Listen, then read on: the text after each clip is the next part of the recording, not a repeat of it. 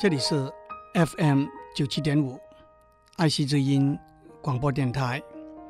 您所收听的是《我爱谈天，你爱笑》，我是刘总郎。几个月以前，我在节目里头谈到一个在加拿大的年轻人 Kyle McDonald，他通过以物易物的方式，把一个红色的回纹针。换成一栋一千多平方尺的房子。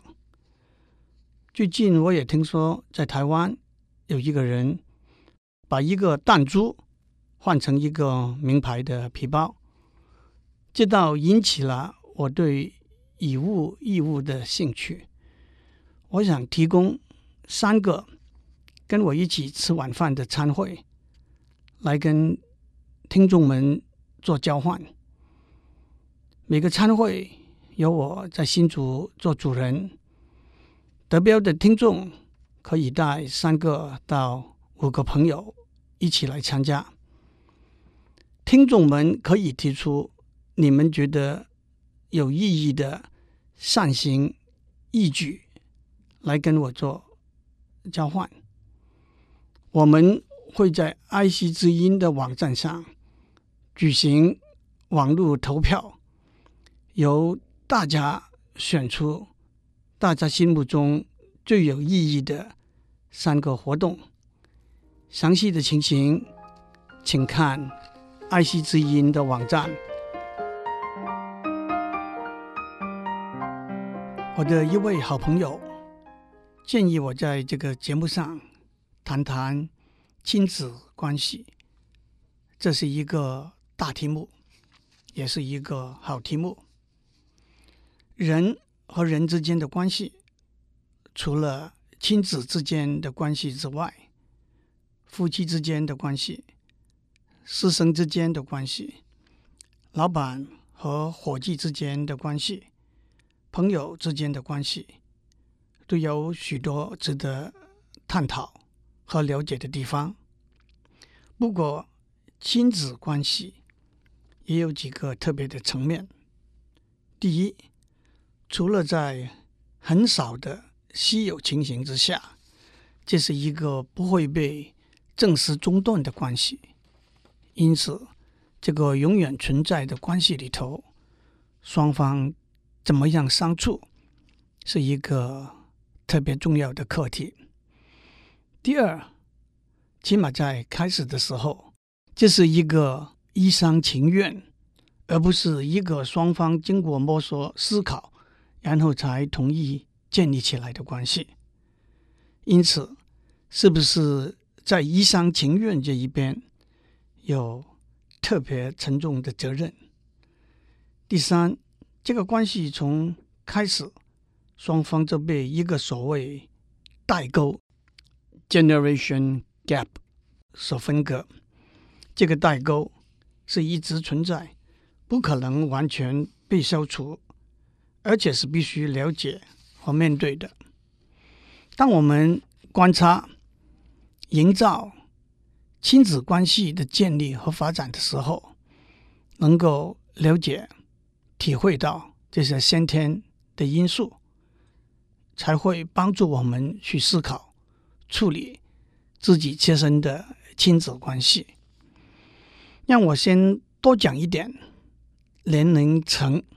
也就是所谓世代 （generations） 的分布，一个世代大概是二十到二十五年。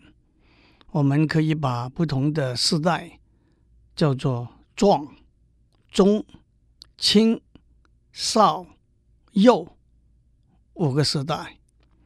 我相信诸位能够了解，我们已经不承认老这一个。年龄层的存在了，一个世代并不单单是年龄的分隔，而且它有它的政治、社会、经济、文化、科学等背景的特色，因此影响到这个世代的人的特性和行为。美国的社会学家还按照美国的社会情形。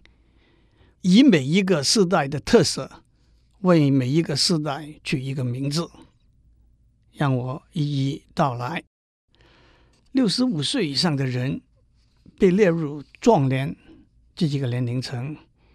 这个年龄层的人很多现在已经退休了，大多数的人在大陆、在台湾都体验过二次大战时候的动乱，以及极度贫乏的物质生活，吃过很多苦。在美国，这个世代叫做沉默的世代 （Silent Generation）。不管在中国或者在美国，因为二次大战的冲击，这个世代的人会是比较小心，缺乏冒险性和想象力，也比较沉默。四十五到六十五岁的人被列入中年这个年龄层，在这个年龄层的人亲身看到、参与。台湾经济的起飞，从相当穷困的生活逐步走向繁荣，也看到社会的国际化、政治的民主化。在美国，这个时代叫做 Baby Boom Generation，婴儿潮时代。因为在二次大战之后，生活变得安定繁荣，所以产生了一股。婴儿出生的浪潮。二次大战后二十年出生的婴儿，现在已经是中年人了。他们有进取成功的经验，他们得到父母亲小心的照顾和呵护，所以他们也觉得他们比上一代有更好的机会，更能干，也更成功。二十五到四十五岁的人。被列入青年这个年龄层，他们生活在一个多元化的环境里头，工业、商业、文化、艺术、旅游、移民等等的发展，让他们对工作和生活都有了更多元的看法，也因此没有明确定位很清楚的事业和工作的方向。对上一代的反抗和叛逆也逐渐呈现。在美国，这个年龄层叫做 Generation X，这个名字并没有什么特别的含义，不过是有人开始这样用，沿袭下来而已。三到二十五岁的人被列入少年这个年龄层，在美国，这个年龄层。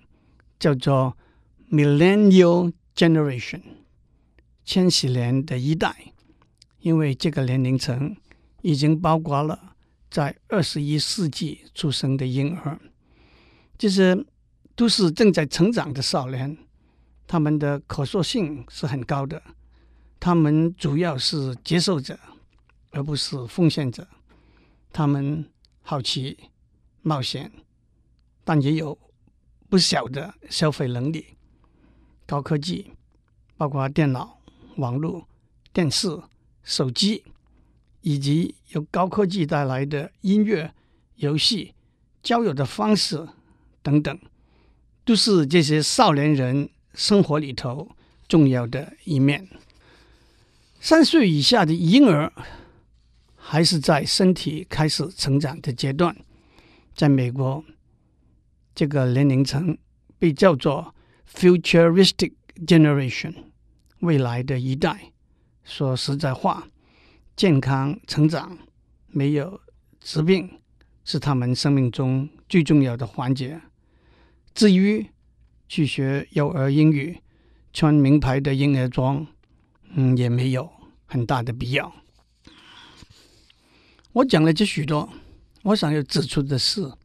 对每个人来讲，亲子关系是一个私人的、特殊的关系。但是在处理、看待这个关系的时候，我们必须了解我们所在的空间和时间的大环境。我们不能够单纯的要求我们的上一代或者下一代，在每一件事情上面都跟我们有同样的想法、看法和做法。我们不能够单纯的期待我们的下一代比我们这一代更好，何况“更好”这两个字，也是我们没有办法为我们的下一代下一个定义的。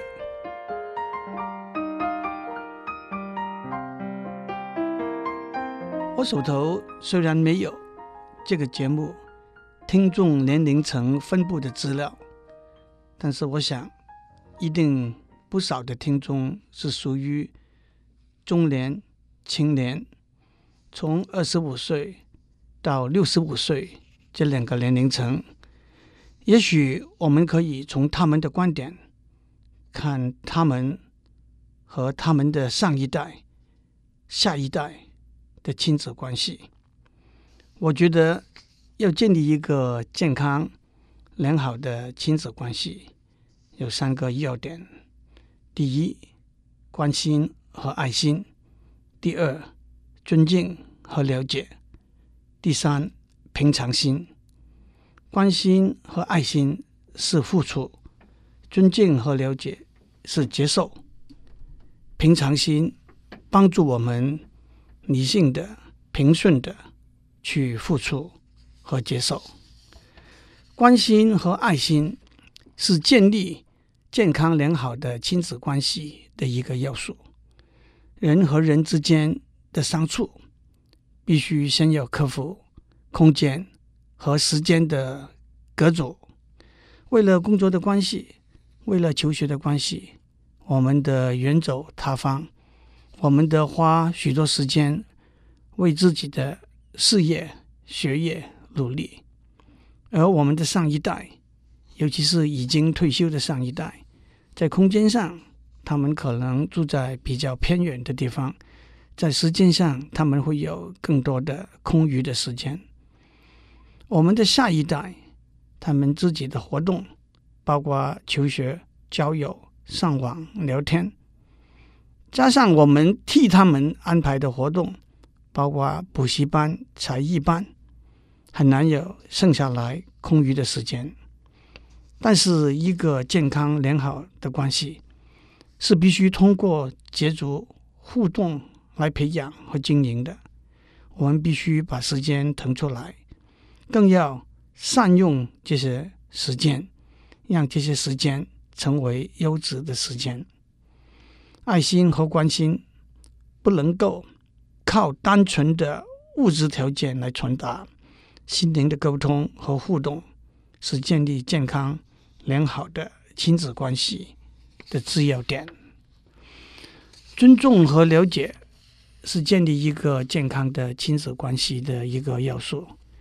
上一代多走了二三十年的路，他们有的是宝贵的经验和累积的知识。不要把他们看成落伍的老古董。下一代比我们多接触了许多新的事物，有广阔的视野和创新的思想。不要把他们看成没有见过世面的小毛头。我们自己有专业上、事业上的成就，但是不要认为自己一定会比他们对。我们要了解他们的思想和看法。也要尊重他们犯错的权利。让我讲两个小故事。美国大文豪马克·吐温 （Mark Twain） 曾经讲过很幽默的一句话。他说：“当我念中学的时候，我总觉得我的爸爸什么都不懂，是一个土头土脑的老头子。一直到我离开家。”去念大学。当我在第一年的暑假从大学回到家里的时候，我突然发现，爸爸在一年之内有了很大的进步，学了许多许多新的知识，增加了许多许多新的智慧。我的爸爸是一位辛苦了一辈子的军人，他在九十六岁的时候才过去。当他年纪大的时候，我常常提醒他要多玩一点，多享受一点，过在我心目中是比较好的生活。有一天，他跟我说：“我都听进去了，但是我又不是你的宠物。的确，我们对上一代、下一代的爱心，并不是要把他们变成我们的宠物。我们不必，也不能够用我们的尺度去规范他们的生活。平常心。”是建立一个健康良好的亲子关系的一个要素，尤其是对我们的下一代，我们会对他们有很高的期待，但是过高的期待反而会让我们自己失望，反而会为他们制造压力。我们期待我们的下一代进最好的学校，在学校拿到最高的分数，但是我们得问。这是不是过高的期待呢？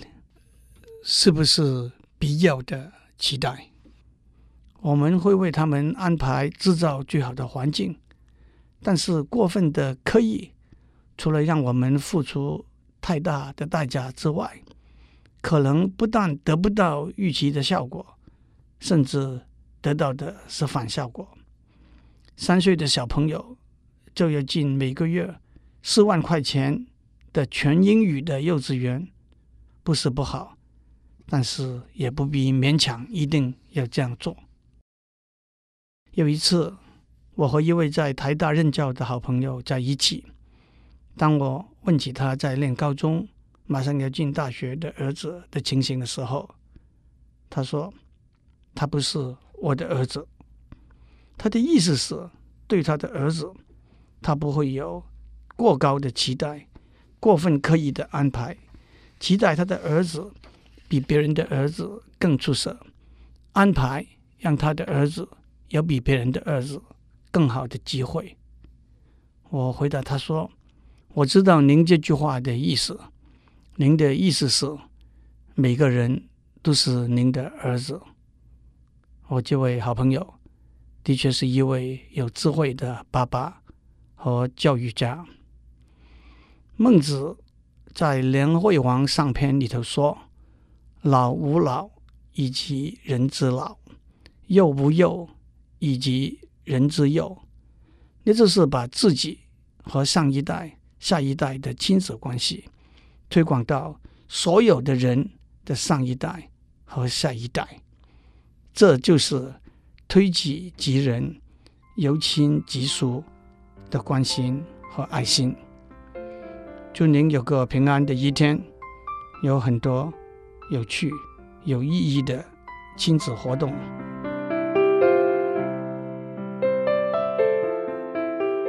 以上内容由台达电子文教基金会赞助播出。